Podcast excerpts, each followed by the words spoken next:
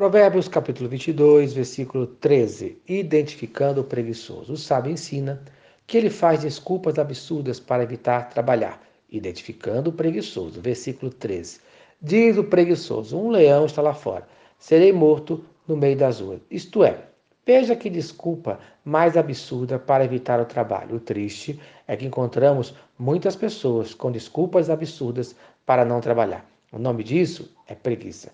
É muito pouco provável que uma pessoa que vive em uma cidade, mesmo no tempo do sábado, fosse atacada por um leão. É uma piada e de muito mau gosto. Como crentes em Jesus Cristo, certamente não podemos aceitar em nosso meio ou em qualquer outro lugar essa prática. É claro que não podemos aceitar essa desculpa absurda e outras semelhantes para não trabalhar.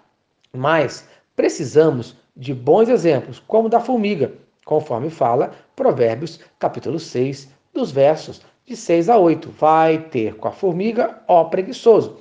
Considere os seus caminhos e se sábio, não tendo ela chefe, nem oficial, nem comandante. No estio, prepara o seu pão, na cega, ajunta o seu mantimento.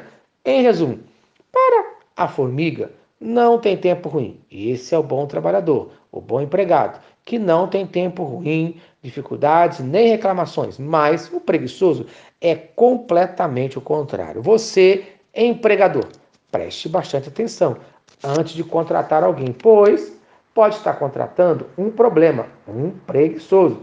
Aprenda a lição da formiga, versículo 7. Não tem chefe, isto é, ninguém precisa mandar ela trabalhar faz a sua obrigação. Já o preguiçoso, nem mandando. E quando faz, faz mal feito. A formiga é proativa, isto é, ela antecipa a sua responsabilidade. Já o preguiçoso é reativo, isto é, reage após um acontecimento. Nesse caso, reage ao trabalho, fugindo do mesmo, reage de maneira negativa. Indica uma pessoa que não se preocupa com os problemas no tempo adequado, no tempo certo da vida. Aí pode ser tarde demais. Ou deixa as situações sem solução.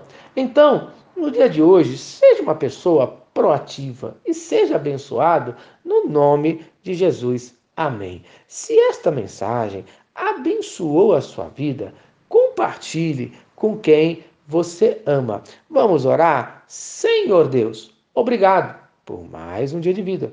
Obrigado por cada um que está ouvindo esta mensagem. O meu pedido é que esta mensagem trabalhe no coração de cada ouvinte. Que cada um aprenda a ser proativo, que a preguiça caia de nossas vidas, no nome de Cristo Jesus. Amém. Eu sou o pastor Eloy.